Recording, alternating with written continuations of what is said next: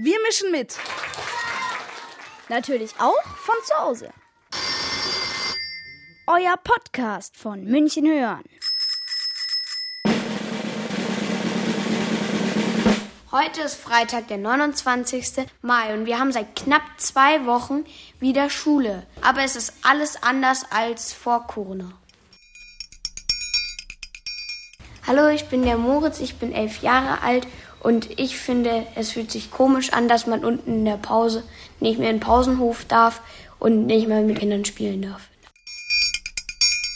Ich bin der Ramo, bin zwölf Jahre alt und ich finde es anders, dass man sich nicht mit Freunden halt draußen treffen darf oder halt äh, Check gibt.